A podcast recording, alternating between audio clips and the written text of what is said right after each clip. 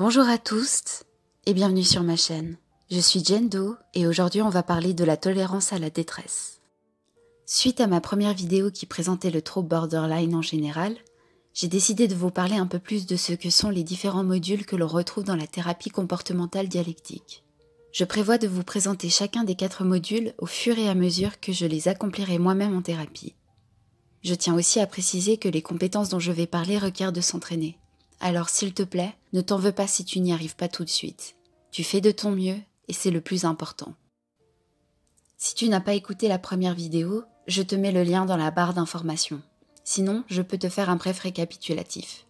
La thérapie comportementale dialectique est une des différentes thérapies disponibles pour traiter le trouble borderline. Elle est fondée sur deux composantes, une thérapie individuelle où tu fais un bilan de ta semaine, chaque semaine avec ton thérapeute, et une thérapie de groupe où les soignants t'apprennent quatre modules qui vont te permettre de mieux gérer le trouble au quotidien. Le premier est la tolérance à la détresse, et c'est le sujet d'aujourd'hui. Tout d'abord, pourquoi faire un module pour tolérer les situations de détresse? Je peux comprendre que cela intrigue. Je dois dire que j'ai encore un peu de peine avec cet aspect parfois, car je n'ai pas envie de souffrir et je pense que personne n'a envie de devoir supporter ce sentiment qu'est la détresse. Pourtant, on peut se dire qu'il y a en fait des avantages à savoir appliquer des éléments de tolérance à la détresse. Nous allons tous malheureusement passer par des moments de souffrance, même les personnes neurotypiques ou psychotypiques. Et ainsi, lorsque nous ne sommes pas borderline, nous apprenons avec l'expérience à gérer ces moments-là pour qu'ils soient les moins difficiles possibles.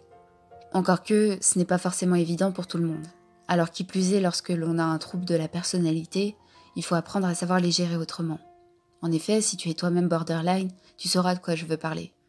Lorsque l'on se trouve en période de stress intense, ou face à des émotions fortes, tu as développé des techniques pour rendre ces moments plus tolérables. Pour ma part, lorsque j'ai peur, que je suis stressée ou que je ressens toute autre émotion intense, je mange. Beaucoup. Vraiment beaucoup. Et j'ai aussi tendance à acheter beaucoup de choses, pas forcément utiles, comme des carnets, du matériel de scrapbooking, des stylos, etc. Mais pourquoi ces comportements sont considérés comme autodommageables? Eh bien, bien qu'ils apportent du réconfort sur l'instant, ceux-ci, sur le long terme, amènent leur lot de problèmes. Si je reprends un de mes comportements, la nourriture, celui-ci me réconforte, mais sur le long terme, il va me faire prendre du poids. Bon, ça, c'est pas hyper grave en soi, mais ça coûte cher de faire renouveler sa garde-robe. Ensuite, ça m'a souvent poussé à voler de la nourriture, parce que je suis précaire et que du coup, une crise de boulimie, bah, ça coûte cher. Et du coup, si je continue à voler, ben, je risque de me faire attraper et ça c'est vraiment pas terrible. Et du coup, ce bref exercice que je viens de faire, donc cette description des pour et des contre du comportement que je peux avoir, c'est un des premiers exercices qu'on prévoit pour tenter de contrer ce genre de comportement.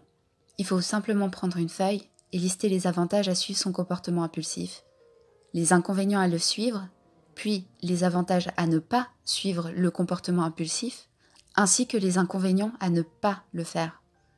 Ça a l'air compliqué comme ça, mais c'est pas vraiment difficile. Si tu veux, je te mettrai en barre d'infos un exemple, comme ça tu pourras t'en inspirer pour faire tes propres fiches à la maison. Le but est ensuite de garder cette feuille à portée de vue. Tu peux même la retranscrire sur une plus petite feuille que tu peux conserver dans ton porte-monnaie et essayer au maximum de la regarder lorsque tu sens que tu as envie de suivre un comportement impulsif.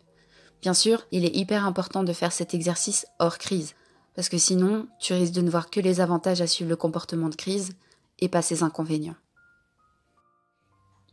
Mais peut-être devrais-je faire un aparté pour définir ce qu'est une situation de crise, parce que j'en parle beaucoup, mais ce n'est pas forcément évident pour tout le monde de reconnaître ces moments-là. Une crise, pour moi, c'est un moment hautement stressant qui, je le sais, ne durera pas vraiment longtemps, mais qui est tellement intense qu'il me pousse à agir tout de suite pour l'arrêter. En gros, les compétences dont je vais parler sont à utiliser lorsque tu es dans cette situation. Il y a plusieurs possibilités lorsque tu es face à une crise. Tu peux, premièrement, changer la situation, c'est-à-dire partir, éviter la situation, ou carrément te sortir de la situation pour de bon. C'est ce que j'ai personnellement fait pour l'université. Je ne suis actuellement pas capable de gérer le stress qu'amène le milieu universitaire, et il faut dire que rien n'est fait pour que ce soit vraiment accessible pour les personnes malades ou handies. Du coup, après une longue réflexion, j'ai décidé d'arrêter. Parce que bien que j'aimais aller en cours, je n'ai pas encore les outils pour affronter les situations stressantes comme les examens, les devoirs à rendre, etc. Deuxièmement, tu peux te sentir mieux face au problème, donc changer ta réponse émotionnelle que tu as face à ce problème. Je dois dire que c'est assez compliqué pour ma part de le faire, mais je commence gentiment à mieux le comprendre. Tu pourrais essayer de noter mentalement ou physiquement tout ce qui découle de ce problème et tenter de résoudre chacun des éléments au mieux, mais c'est compliqué à faire pendant une période de crise. Une solution à ça pourrait être de contacter une personne de confiance et de lui demander son point de vue sur la question. Sinon, si tu sais qu'un élément récurrent peut te provoquer des crises, essaye de préparer à l'avance une liste de solutions que tu pourrais relire au moment de crise. Un exemple, je suis déscolarisée, j'ai un travail précaire et je risque d'être virée de mon appartement à la fin de l'année. Ce n'est clairement pas une situation idéale, mais que veux-tu? Du coup, j'ai fait une liste de solutions en cas de pépin. Je perds mon appartement, eh bien, j'ai la chance d'avoir de la famille, certes, qui habite loin, mais qui m'accueillerait si je devais être virée. Je suis déscolarisée, mais ce n'est qu'une parenthèse, parce que je veux consacrer tout mon temps et mon énergie à ma thérapie actuelle. Je pourrai toujours reprendre l'université quand je me sentirai mieux. J'ai même fait un stage pour un apprentissage qui m'intéresse, etc., etc. Tu vois le genre. Une troisième solution, c'est simplement de tolérer ta réponse face au problème. Tu vas mal, c'est comme ça, donc tu t'autorises à aller mal le temps qu'il faut. Cependant, il faut faire attention à ne pas suivre de comportements impulsifs qui pourraient te mettre en danger. Et je sais que c'est super difficile. Donc on va passer à la troisième partie qui est comment ne pas suivre une impulsion en crise. La compétence s'appelle stop pour s'arrêter, temporiser, observer et poursuivre en pleine conscience. En gros, Lorsque tu sens que tu vas accomplir un comportement impulsif, tu t'arrêtes, tu prends une profonde inspiration, tu décris la situation et ensuite tu prends en compte tout cela pour prendre une décision sur quoi faire.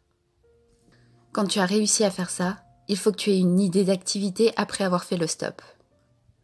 Mes techniques actuelles pour me calmer en crise sont de contacter l'intégralité des personnes de confiance que je connais et de les spammer de messages en disant tout ce que j'ai sur le cœur.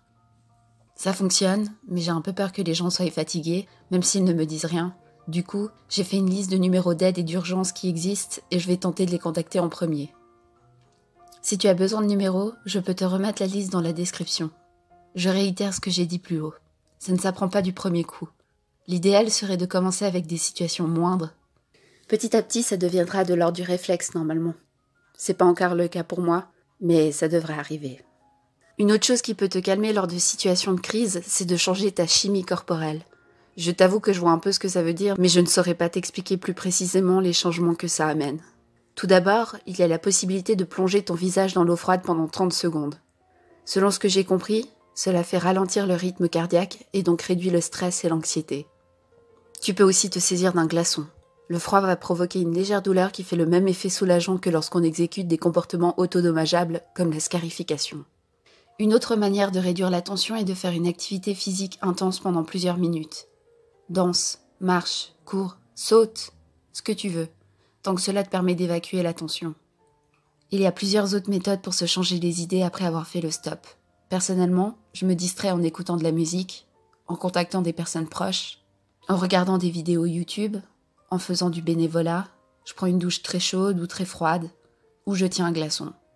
Mais il y en a encore tellement encore une fois, fais-toi une liste de choses qui peuvent t'aider à sortir d'une situation de crise. À force, tu n'y penseras même plus et tu feras les choses automatiquement.